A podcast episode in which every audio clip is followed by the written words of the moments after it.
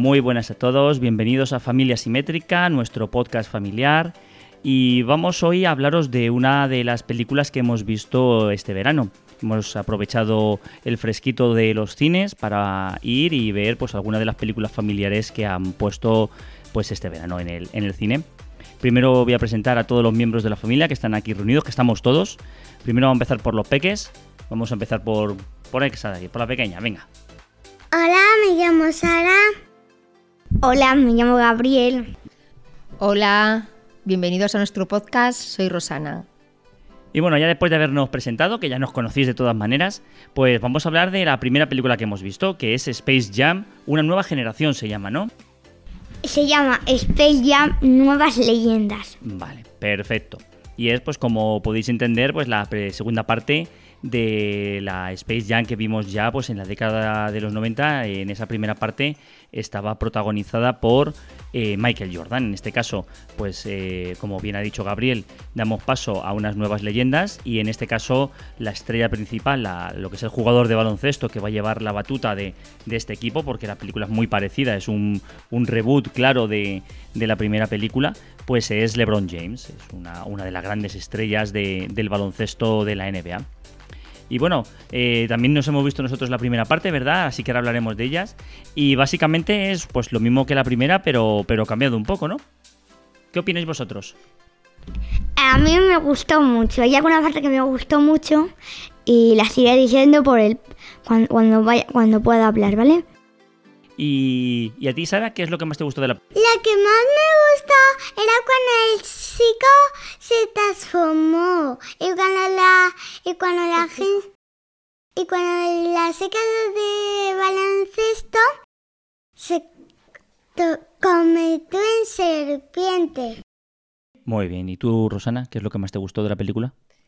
A mí lo que más me ha gustado es un poco la, pues, como decirlo, la puesta en escena, porque recurren a diferentes mundos de la Warner, al mundo de Hogwarts, eh, y traen personajes para ver los partidos pues legendarios como puede ser King Kong. Entonces todo ese despliegue de esos personajes viéndolos, aunque a veces van muy rápido, pues llama la atención, porque dices, ay, mira, yo no sabía que esta película era de la Warner, anda, mira, qué personaje está ahí, incluso muchos de, de nuestra infancia. También es verdad que echas de menos algún otro, pero es verdad que no sabes si les echas de menos o como hay tanto, no los estás viendo. A mí fue lo que más me gustó, porque un poco la trama es pizca más o menos igual. Sí, aquí la diferencia entre la trama de esta segunda parte y de la primera, bueno, la primera básicamente se centraban en los personajes de, los Looney Tunes, de, lo que son pues el Pato Lucas, Bus Bunny y toda su panda. Y aquí, aunque también se siguen centrando en, en esos personajes, como bien ha comentado Rosana, eh, nos meten en el mundo de la Warner, ¿no? Aquí estamos tratando con una inteligencia artificial que se quiere dar a conocer e intenta pues hacer que LeBron James juegue, eh, trabaje con ella en haciendo películas y demás historias. LeBron James dice que no, que él es un jugador de baloncesto y lo que hace es eh, de alguna manera digitalizarlos, tal como veíamos en Tron, y meterlos dentro de, del mundo de, del ordenador. Una vez que ya están dentro de ese mundo virtual, pues como, como ha dicho Rosana, pues en el servidor central de la Warner, que es donde están, lo que hacen es eh, visitar todos esos mundos de película que hemos visto en, la Warner visitar Matrix, visitar pues también DC, visitar eh, Harry Potter, pues visitar todas las franquicias que conocemos de, de, todos estos años. Bueno, pues eh, al igual que en la primera parte, tiene que preparar a un equipo de estrellas para poder enfrentarse. Y bueno, ¿a quién busca, a quién encuentra primero dentro de, este mundo de, de la Warner? Primero, LeBron James quería a Superman y en vez de Superman encontró al Pato Lucas haciendo una película. Al Pato, perdón, es que Donald Lucas me confundo por Mickey y los Loonies, porque son muy parecidos. Eh, al Pato Lucas haciendo una película con Forky de Superman, de Super Pato más o menos, de, en vez de Superman es Super Pato. Y al final eh, no consigue la película y el Lucas se va con Buzz Bunny y Forky también. Y al final de porque hay un tren eh, fuera de control y al final dice Bugs y LeBron James. Eh, por fin hemos ganado. Y no era Superman que lo estaba cogido. Y antes, cuando han entrado era Bugs Bunny era Super Conejo. Y LeBron James era Robin. Y, dijo LeBron James, soy Robin, soy el... Soy el Stubi Robin. O sea, una de las partes que más me gustaron es que en un principio eh, Leroy James lo que quiere es coger, pues claro, un buen equipo, quiere coger a los superhéroes clásicos. Pero Bush Bunny, como siempre, como buen Looney, le tiene una cosa preparada y es que él no quiere a los superhéroes, sino que quiere a toda su tribu de Loonies porque al principio de la peli cuenta que, se fueron del planeta, de, bueno, el planeta así, de la ciudad de los Looney. Y entonces un poco juega con eso. ¿Y a qué otros personajes va encontrando, Sara? Cuéntanos, ¿qué otros personajes se encuentra? a Lola, también a, a Gallo Claudio, a Poli, a Pielín, a Silvestre y a muchos más.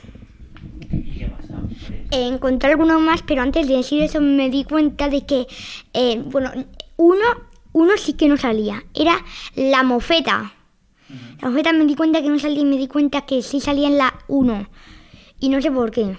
Parece ser que por la moralidad que tenemos ahora de cogérnoslo todo con papel de fumar y de no querer hacer daño a nadie y que nadie se vea ofendido, pues la mofeta eh, pierde, no me acuerdo el nombre ahora.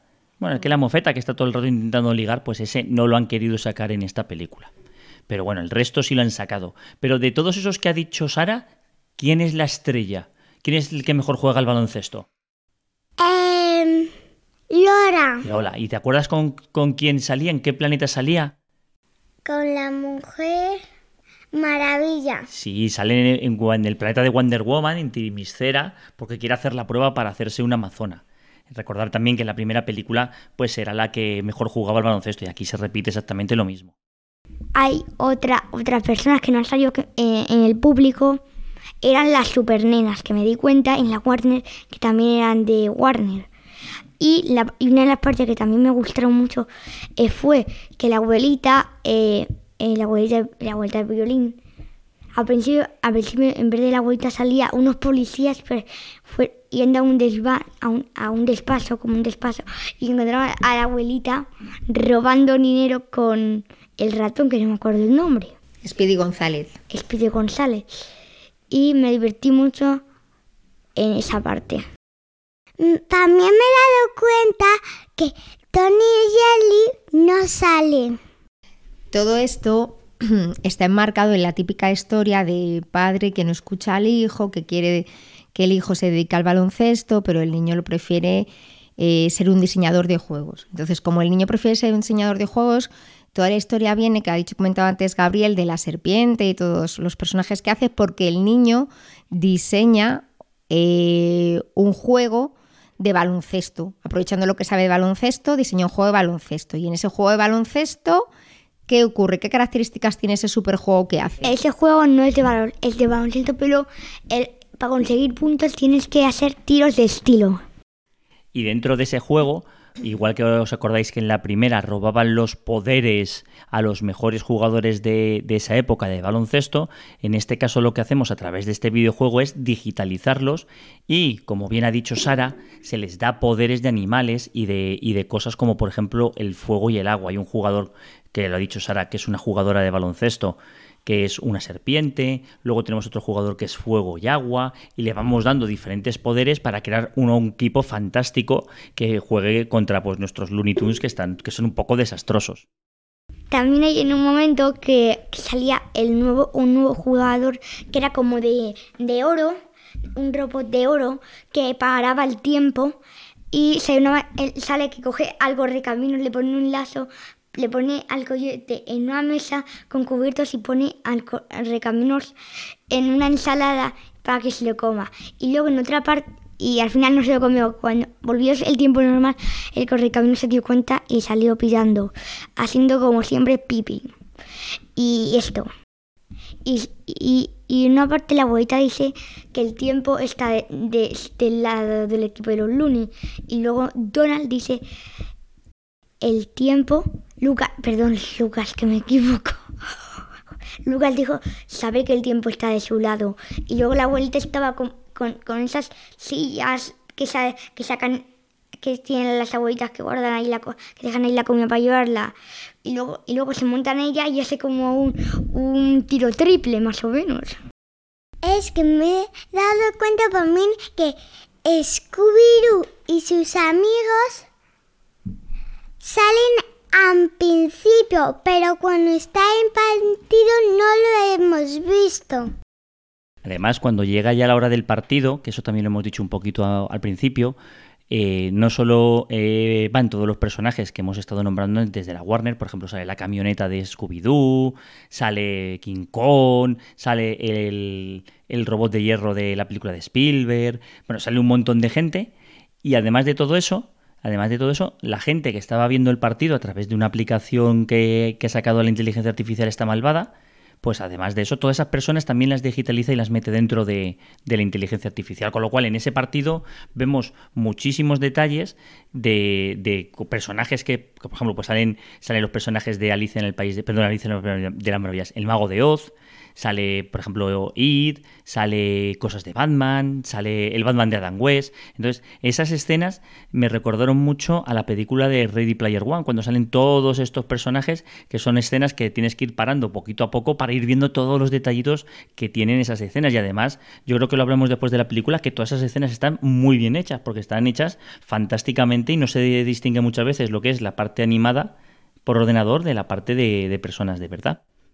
Para los que vayáis con niños muy pequeños, eh, la parte, como estamos diciendo, cuando lle- llega el desafío, que el desafío pues consiste un poco en lo mismo, en que eh, si pierde lo que son eh, pues el equipo de los Looney y del héroe, pues el héroe se queda siempre en ese mundo y los Loonies se- como que se pierden.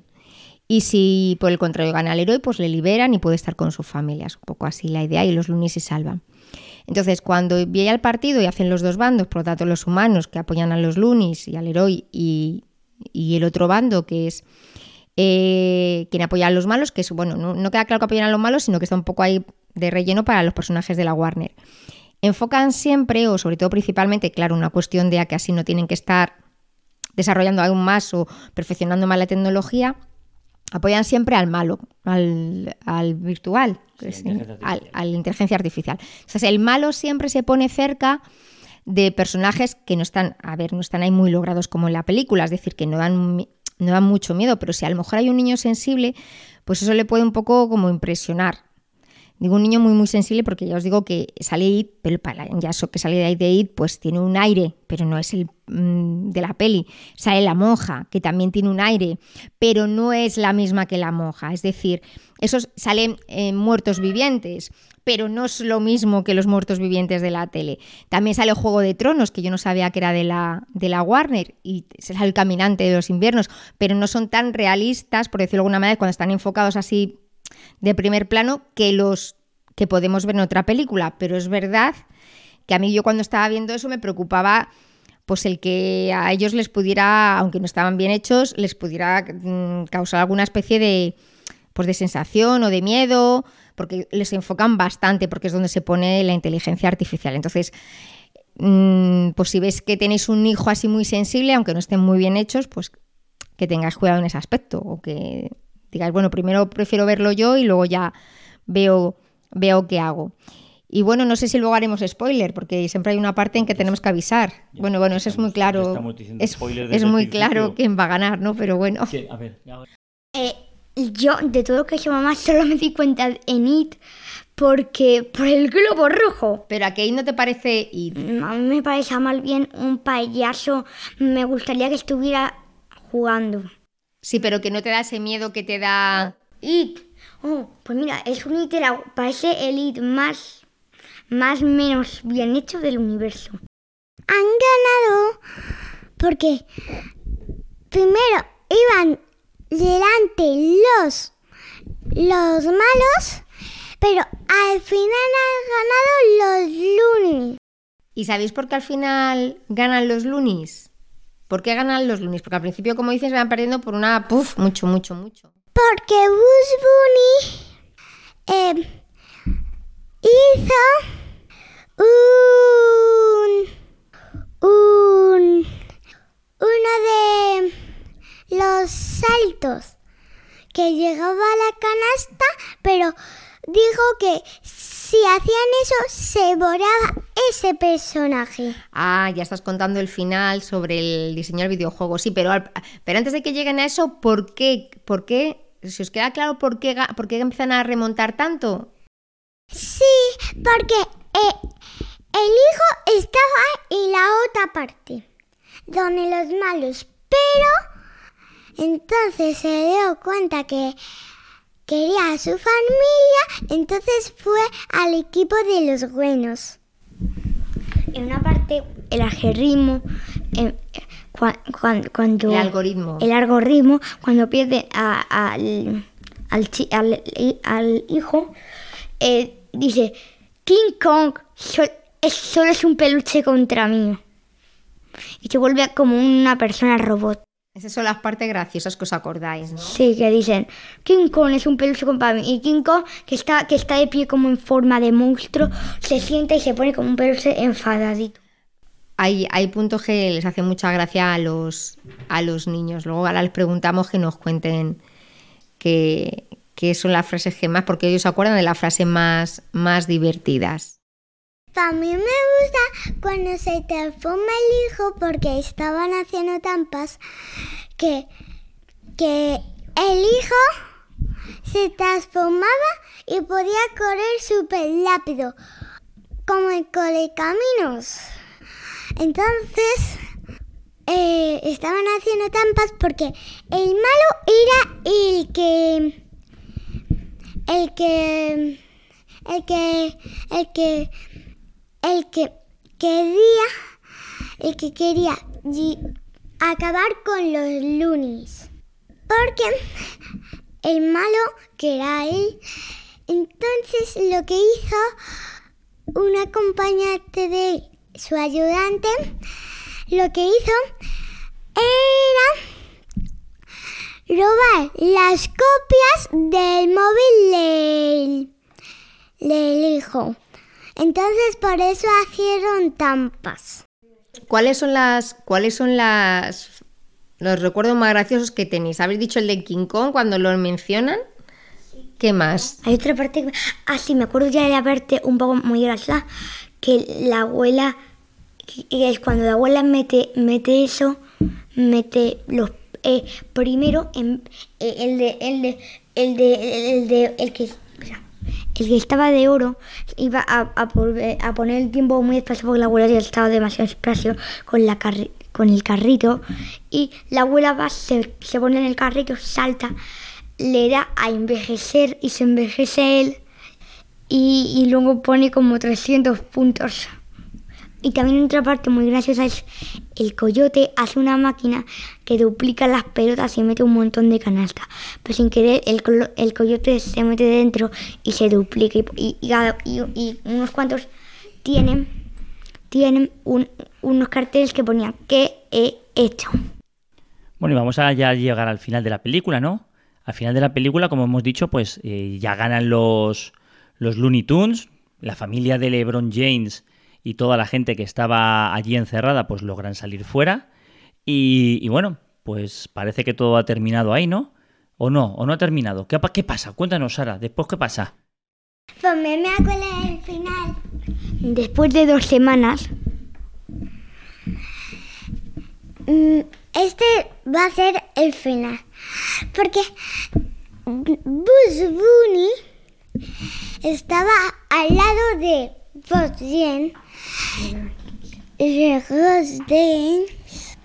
Entonces,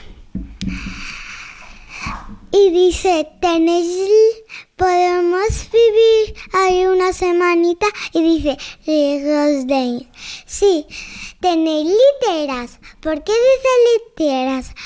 Va a venir toda la campanilla conmigo. Sí, una vez que ha terminado la película y como ha dicho Gabriel, pasan esas dos semanas, pues LeBron James lleva a su hijo al campamento de, informática que quería desde el principio, porque LeBron quería llevarle un campamento de baloncesto y el hijo pues quería el campamento de diseñador de videojuegos. Y allí de repente se encuentra a Bugs Bunny que pensábamos pues que, que había desaparecido. Y no, no, estaba allí en el mundo real y le pregunta a LeBron James si puede pasar un tiempo con él y le dice que sí. Y claro, lo que ha dicho Sara, pues le pregunta que si, que si tiene espacio para el resto.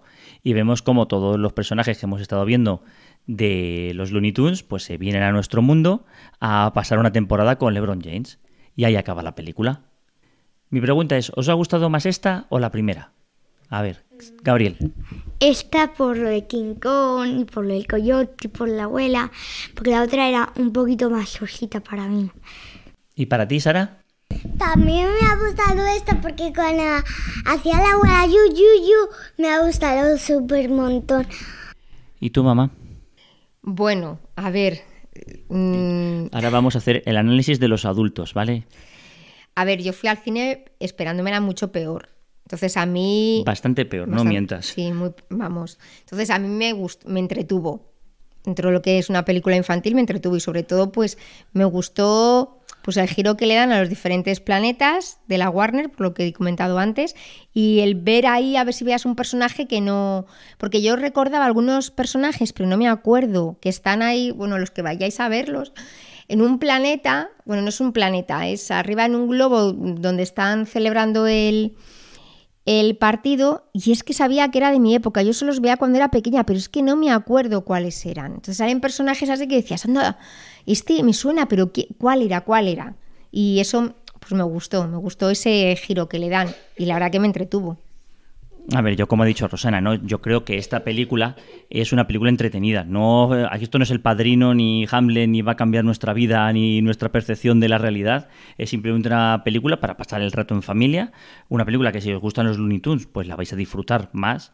Y sobre todo, una película pues, que no se toma en serio a sí misma. Esto no es que quieran salvar al mundo ni nada parecido. Esto es lo que es. Es un entretenimiento puro y duro. Y el que quiera ver otra cosa, pues no es su lugar. Bueno, pues lo vamos a dejar aquí. Espero que con todo lo que os hemos contado os animéis a ir a ver la película, que la disfrutéis, que, que os riáis cuando os parezca algo gracioso y sobre todo pues que no os la toméis nada en serio y que os toméis un buen cubo de palomitas. Venga, muchísimas gracias por estar ahí, por escucharnos y ya sabéis, toda la información sobre este podcast está en la información y en las notas de este episodio. Venga, un saludo a todos, hasta luego. Hasta luego. Hasta luego. Hasta luego.